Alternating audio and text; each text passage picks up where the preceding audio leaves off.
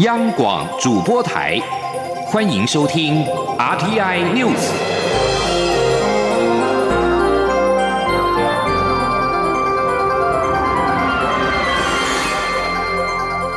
听众朋友您好，欢迎收听这节央广主播台提供给您的 RTI News，我是张顺祥。中国全国人大常委会议二十二号通过《海警法》。授权海警在中国管辖海域处理外国船只时动用武力，这项新法将自二月一号开始生效。日本媒体分析，中国未来在钓鱼台海域的行动将会变得更加的尖锐。审议通过的《中华人民共和国海警法》，授权海警单位，若外国船舶进入到中国管辖的海域。非法从事生产作业活动，不服从停船指令，或者拒绝中国海警登船检查，并且在警告无效之后，可以使用各类的武力，包括了个人手持枪械、舰载机枪等，甚至是使用飞机搭载的武器。日本共同社分析。这项新法代表中国可能在钓鱼台海域检查日本渔船，或者是驱逐海保巡逻船，借此凸显管辖权，行动将会变得尖锐。而且，由于中国海警或授权使用飞机搭载的武器，钓鱼台上空的对立也可能会变得激烈。美国防部长奥斯汀提名案二十二号获得参议院的通过，成为美国首位非裔的国防部长。奥斯汀在提名听证会上表示，美国对台湾的支持坚若磐石，会确保美方恪守承诺，支持台湾得以自我防卫。奥斯汀十九号在参议院的军事委员会提名听证会上被问及台湾议题时，曾经表示。美方会竭尽所能，确保中国不会做出入侵台湾的决定。他并且指出，多年来美国对台湾的支持坚若磐石，也获得跨党派支持。他上任之后，会确保美方恪守承诺，支持台湾自我防卫能力。至于美国是否当维持足够阻止中国对台湾入侵造成既成事实的能力，奥斯汀虽然不愿意就假设性的问题回答，但表示作为国防部长，职责是向总统提出可靠的选项，以确保能够保护自身利益，并且自我捍卫。而美国的利益之一是确保台湾。他表示，确保台湾拥有自我防卫能力是美国的承诺，他会致力履行这项承诺。针对拜登执政之后的台美关系，外交部认为，拜登政府已经展现其支持台湾的立场。有学者建议，台湾要认清并且掌握趋势。也有学者建议，台湾应该把美国抓得更紧，持续强化台美关系。王兆坤的专题报道。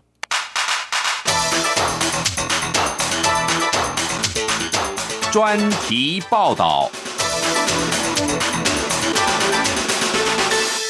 讨论拜登政府未来的对台政策，可先观察准国务卿布林肯的立场。外交部认为，布林肯在联邦参院外委会任命听证会中的谈话。公开表达对我国的强劲支持，展现拜登政府的挺台立场。布林肯提到《台湾关系法》，说拜登政府将延续该法的跨党派承诺，希望台湾在国际组织中扮演更重要角色。至于前国务卿蓬佩奥解除的交往限制，布林肯的立场则是将依据《台湾保证法》检视对台交往准则。前总统川普在去年签署二零二一会计年度联邦政府拨款法。内容包含了台湾保证法本文，其中敦促美国国务卿检视对台交往准则，并对检讨结果及台湾旅行法执行情形向国会提交报告。换句话说，布林肯是否遵循蓬佩奥的解除做法，仍需持续关注。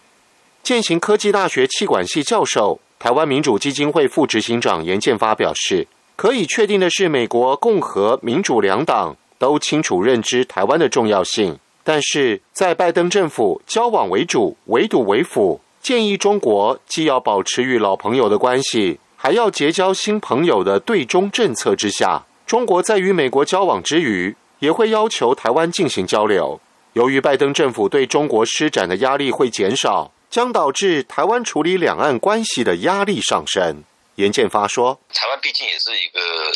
也是活生生的一个一个存在体。那你到时候需不需要跟中国交往呢？这个跟中国交往以后，国内这些统派的声音又出来了。但是他他说他我你不接受中国不跟你交往，又变成是球就就在民进党的手里了，这就很很累了。一旦交往成为主流了以后，他就会想办法说，哎，那我要跟台湾交流啊。”那台湾也想跟他交流啊，可是他就说：“哎，抱歉，我我我也不是不交流，我只只跟我愿意交流的人交流。我是我其实我我不大乐观，尤其你现在美国，它疫情的问题、经济的问题很惨，他大概只能顾内部。那顾内部，他对外部能施展的压力会更少。更何况他的理念本来就是交往为主。”政治大学外交系教授刘德海分析：，川普政府拿台湾议题挑衅中国，但拜登政府不同。无意跟中国对抗，且从大趋势来看，美国未来的对外政策不会以军事为主，经济才是最大重心。刘德海分析，拜登国安顾问苏利文提出的主张，认为拜登政府的立场是，外交政策要服务内政，内政要以中产阶级的利益为主。而当拜登政府将经济视为重心，解决内部问题才最重要的情况之下，就必须稳定住美国与中国的关系。换句话说，台美关系极可能回到川普执政之前的状态。刘德海说：“不太可能再卖我们很多武器了吧？因为他要不想要跟中国大陆正正面的对抗，武器就是一个不可能嘛。然后什么这种高级官员没事来访，也不可能性也降低了嘛。虽然政治军事方面可能降温，但刘德海指出，台美的经贸合作却有可能强化，尤其是拜登政府如果要发展五 G。”电动车等绿能产业的话，台湾则有机会参与其中。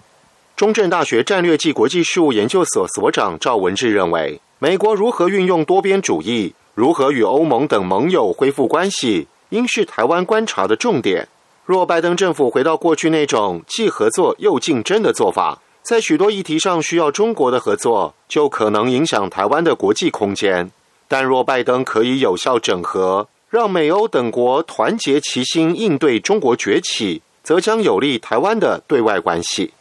综合上述，拜登执政下的台美关系似乎已经不可避免将出现更多变数，并面临不少挑战。台湾应如何应应？刘德海表示，美国在西方的盟友欧盟与中国谈定全面投资协定，在东方的盟友日本与中国透过 RCEP 共同主导亚太经济。台湾应清楚认识这样的趋势与情势发展。严建发则认为，台湾必须持续强化台美关系，把美国抓得更紧。例如，经贸投资、文教科技交流，可将美国五十州视为五十个国家，积极拓展合作。且台湾是美国在亚太地区的重要堡垒，我们不需要宣称我们是美国的一部分，可是我们在做美国一部分的工作。中央广播电台记者王兆坤台北采访报道。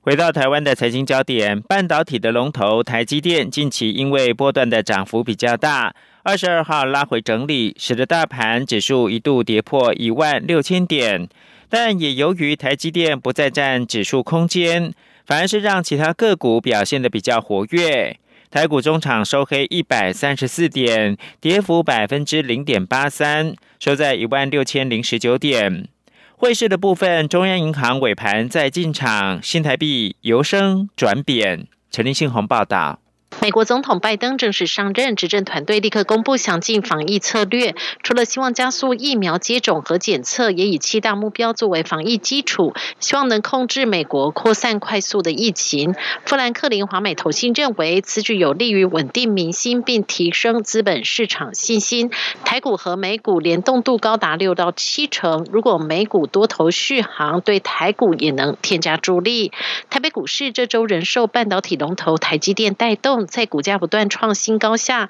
也带领台股登上万六关卡，让市场一度认为台股只剩下台积电的表演秀。不过，台积电二十二号小跌一跤，股价回测六百四十九元价位，下跌二十四元，跌幅超过百分之三点五，拖累台股开盘回测万六关卡。所幸红海、大力光等全指股撑盘，再加上指数跌破万六，反让市场投资人居高思维的心稍微为缓解。中小型股在几日的压抑后，今天反倒有表现的机会。分析师李永年说。那一旦这个呃台积电拉把指数拉高了以后，那么一般的投资人甚至于包括法人，就会对于一些中小型股呢这个释出就调节持股，所以呢你就可以看到每一次呢都是拉台积电，然后其他的股票呢下跌，那所以呢这个就造成了一个市场的一个心理的障碍。那可是今天呢刚好相反，那今天台积电走势比较弱势，那这样子反而呢让这个一般的投资人呢松了一口。由于散户大举投入市场，加上这两天外资获利调节大型全指股，虽然转至其他类股，但短线资金进出，筹码混乱，市场认为短期股市波动较为剧烈。汇市部分，央行二十一号公布抓到八家国际粮商涉嫌炒汇，另外有四家银行将在近期开罚，最重恐撤销外汇业务执照。不过，新台币对美元汇价二十号走势仍强劲，一度重返二十七字头，升值超过四角，最高来到二十七点九四元价位。尾盘，央行在进场将汇价拉至二十八点三八一元，力守收盘二十八元价位之上。中央广电台记者陈林信宏报道。司法院二十二号修正通过，未来我国国民跟本国法没有承认同婚的外国伴侣，也可以成立婚姻关系。但是同性伴侣，假如是来自中国的话，因为受到两岸人民关系条例的管辖，还是要看陆委会是否严议修正。请听记者欧阳梦平报道。立法院在二零一九年五月十七号三读通过司法院释字第七十八号解释施行法，并在同年五月二十四号生效，让台湾成为亚洲第一个承认同性婚姻的国家。但碍于涉外民事法律适用法第四十六条的规定，我国国民同性伴侣的国家如果不承认同婚，便无法在台登记结婚，其婚姻关系也不被承认。而目前全球只有二十九个国家承认同性婚姻，因此许多。同志与跨国伴侣仍然无法如愿在台结婚。司法院在二十二号的院会通过《涉外民事法律适用法》第四十六条修正草案，增加一段文字，明定适用当事人一方之本国法，因性别关系致使无法成立，而他方为中华民国国民者，依中华民国法律，未来我国国民与外国伴侣将可以在台登记结婚，其婚姻关系在台湾也将被承认。司法院民事厅厅。长李国增说：“本次修法的重点哈，是为了保障我国国民缔结跨国同婚的权利了哈。那把这个对象呢，扩充到其他不承认同婚国家的国民呢，也可以跟我国国民呢缔结合法的同婚。”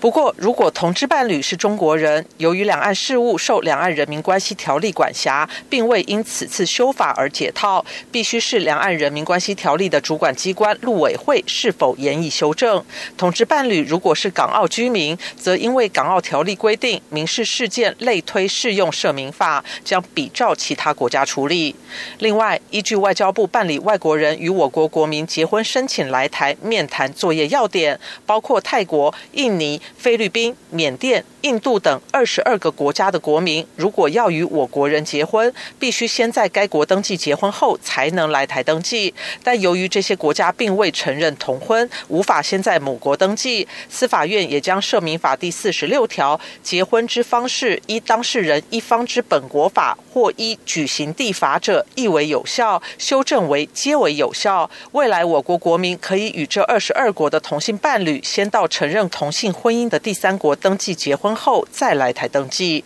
司法院将把草案函送行政院会衔，再提请立法院审议。中央广播电台记者欧阳梦平在台北采访报道。中选会二十二号审查桃园市议会第二届第七选举区议员王浩宇的罢免投票结果。有效同意票多于不同意票数，而且同意票数达到原选举区选举人总数的四分之一以上。委员会通过王浩宇的罢免案结果，并且公告王浩宇也从二十二号开始解职，四年之内不得再参选桃园市议员。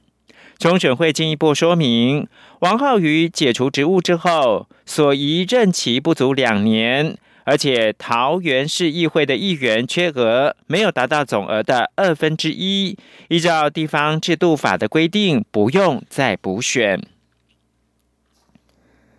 美国国会领袖二十二号宣布，联邦众议院二十五号针对前总统川普的弹劾案文件送到联邦的参议院之后，参议院很快就会对此案进行审理。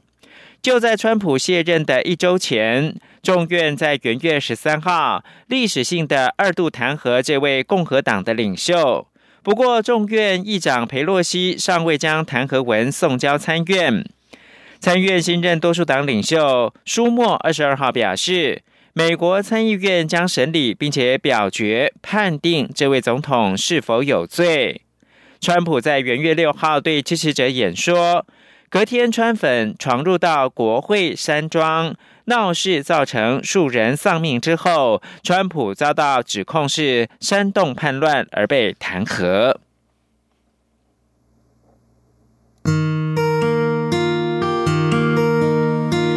无限的爱向全世界传开，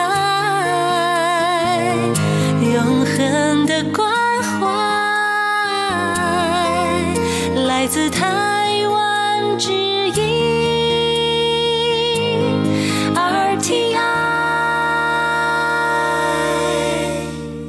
现在是台湾时间清晨的六点四十六分，我是张顺祥，继续提供新闻。英国政府在二十二号表示，初步的验证显示，英国的变种病毒不仅传播率比旧的病毒更高，致死率也更高。所幸的是，目前并没有证据显示变种病毒会让疫苗失效，但是所有的证据还是在早期的阶段。英国广播公司报道，英国目前有三种变种病毒令人关切。第一种是去年九月在肯特郡发现的变种病毒，也是在英格兰跟北爱尔兰地区传播最多的变种病毒，而且已经在超过五十个国家发现。第二种是南非的变种病毒，第三种则是巴西变种病毒。英国政府首席科学顾问瓦朗斯表示，目前已经知道肯特郡的变种病毒比旧病毒的传播更快，而且不分族群，所有年龄层的人都会感染。而在台湾，卫福部布利桃园医院群聚感染持续的延烧，中央流行疫情指挥中心指挥官陈时中在二十二号表示，由确诊护理师按。八五二专责照护的九十多岁病人按八八一确诊，其同住的六十多岁大女儿按八八二也染疫，按八八一高龄卧床，但是按八八二的足迹还有待疫调进一步的确认。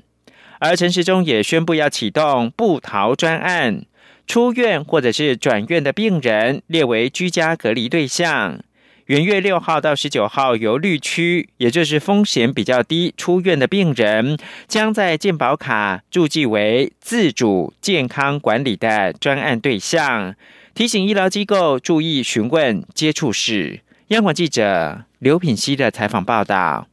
疫情指挥中心二十二号公布，桃园医院再新增两名本土确诊个案。指挥中心升级防疫措施，宣布自二十二号起启动布逃专案。指挥中心表示，目前已经转出七十二名住院病患，九十多名病人这几天也陆续出院。目前还剩下六十二人仍在医疗大楼留院治疗，并落实一人一室，住院负担持续降载。指挥官陈时中表示，院内感染并没有新的情况，但是为了兼顾医院量能与病人权益，未来只提供复诊病人就医，暂不收治新的病患。他说。没有，没有这新的发，新的发现就是一个八八一跟八八二，哈，那院内的情况并没有产生变化。那既然大家现在都有一些相关的一些顾虑，哈，那在布桃这边也需要降载，哈，所以新的病人，哈，本来是有考虑说是不是门门急诊都要全部停，但是也考虑到病人的权益，所以在取一个折中的办法，就是看这个回诊的病人，那这样对于就是说他的一个。啊，降载哈也有帮助。陈时中指出，针对住院病人清空部分，出院或是转院的病人将列为居家隔离对象。转院后需住专责病房，十四天隔离期满或是移出前需要再次裁剪。出院者需要居家隔离十四天，期满安排裁剪。指挥中心也将针对一月六号到十九号由绿区风险较低出院的病人，在其健保卡注记为自主健康管理专案对象，提醒医疗机构注意询问接触史。此外，指挥中心将另外针对协助收治或是诊治不离桃园医院转出病人的医疗机构，给予相关医事人员津贴，并发给医疗机构奖励金。至于布桃继续收治病人及执行照护的医事人员，将依 COVID-19 相关奖励要点规定核发人员津贴，而该医院内配合指挥中心启动院内感控改善方案所需要的经费，由特别预算支应。央广记者刘聘熙在台北的采访报道。一百一十学年度大学学科能力测验二十二号在疫情当中登场，全国十二万八千多名考生上场。首节英文科，围内师生都认为难易适中，取材生活化。英文作文再度考看图说故事，要考生针对游客到花田里拍照的现象陈述看法。第二节考的是国文，围场审题老师表示，今年试题取材一纲不脱本，文白笔均衡，在最后一题还能够感受到命题老师想借由两首以考试为题的新诗，传达对学生们毕业的祝福。最后一节考的是社会科，今年出现十二个跨科题组，一共是二十九题，占整份试卷的四成。围场的试考生表示，整体比去年难，鉴别度高。历经一年多的闭馆，国立台湾历史博物馆二零二一年的元月初重新对外开放，透过大量多媒体的互动跟史料展示，向外揭示过去到现在多少族群在台湾交汇，交织出这块岛屿上多元历史跟生命的故事。央广记者杨仁祥、江昭伦台南的采访报道。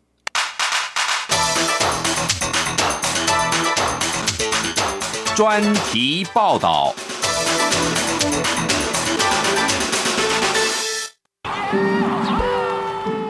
因为特殊的地理位置，数百年来不同的族群、移民、统治者在台湾这块岛屿上停留，甚至落地生根，交织出多元历史。为了让世界认识台湾的历史，也让台湾人能够重新自我认识，位于台南安南区的国立台湾历史博物馆，二零一一年正式营运，融合原民、汉族与先民渡海来台意象的建筑外观，成为台湾第一座完整收集、保存与展示台湾专属历史文物的国家级博物馆。不过，为了跟上时代的脚步，二零一九年台史博闭馆，大幅更新常设展。直到新年初再次重新开放，以更具亲近性、科技感的展览形式，聚焦台湾这块岛屿上的生命故事。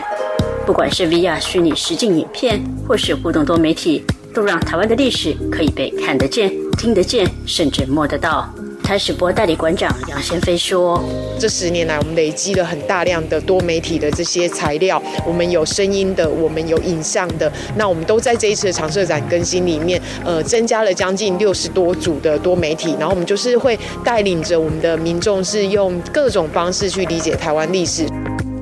大量地图史料也是台史博常设展更新后的一大亮点。”十六、十七世纪西洋人眼中的福尔摩沙都在这座博物馆交汇。他是博公共服务组管员肖宣竹说：“这一张是明代的东西洋的一个地图。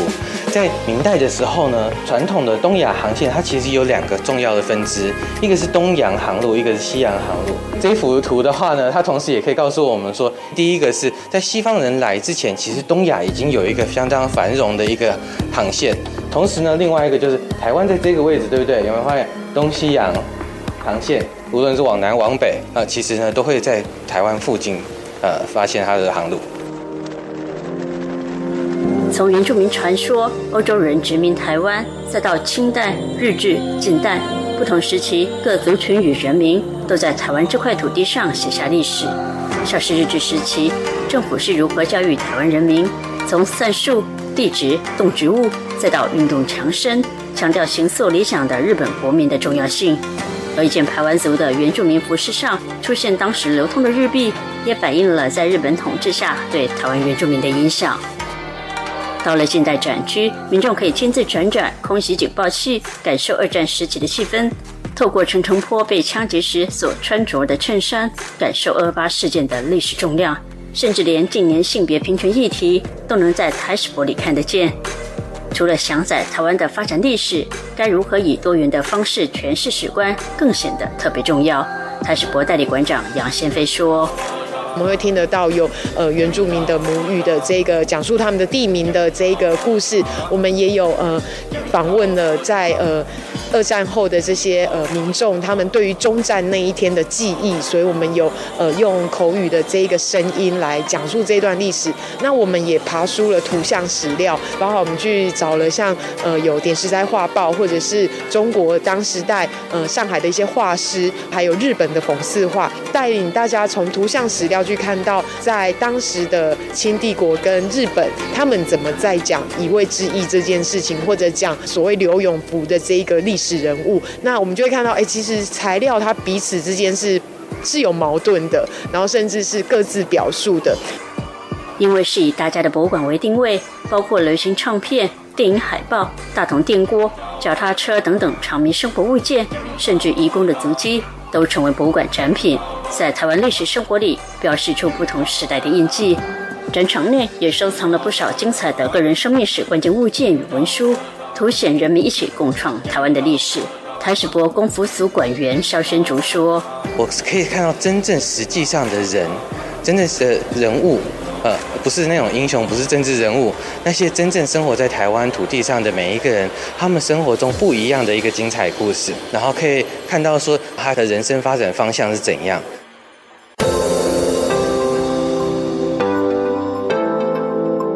重新开馆后的台史博也透过特展呼应当代社会议题，一楼更有友善的亲子同乐空间，透过巧妙的游戏设计。让孩子们轻松接触台湾自然山林与风土文化。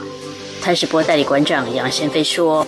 回到台湾历史博物馆一开始呃成立的宗旨，它是一个 by the people of the people for the people 的的博物馆。所以我想呃我们希望呃持续持守着台湾历史博物馆作为大家的博物馆。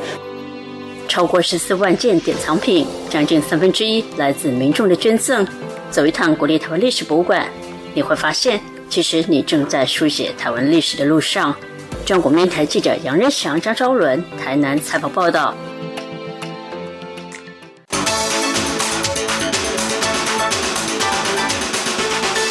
国际新闻：打破贝比鲁特在美国职棒大联盟全垒打纪录，蔑视种族仇恨的传奇球星汉克·阿伦在二十二号过世，享受八十六岁。汉克·阿伦在一九七四年的四月八号，击出生涯第七一五轰，打破贝比鲁斯近四十年前缔造的纪录。汉克·阿伦一共击出了七百五十五支的全垒打，这项纪录保持了三十三年，后来被邦兹生涯七百六十二轰所破。汉克·阿伦一九八二年进入到棒球名人堂。两千零二年，因为慈善行为跟人道主义事业，获得前总统老布希颁赠总统自由奖章。以上新闻由张顺祥编辑播报。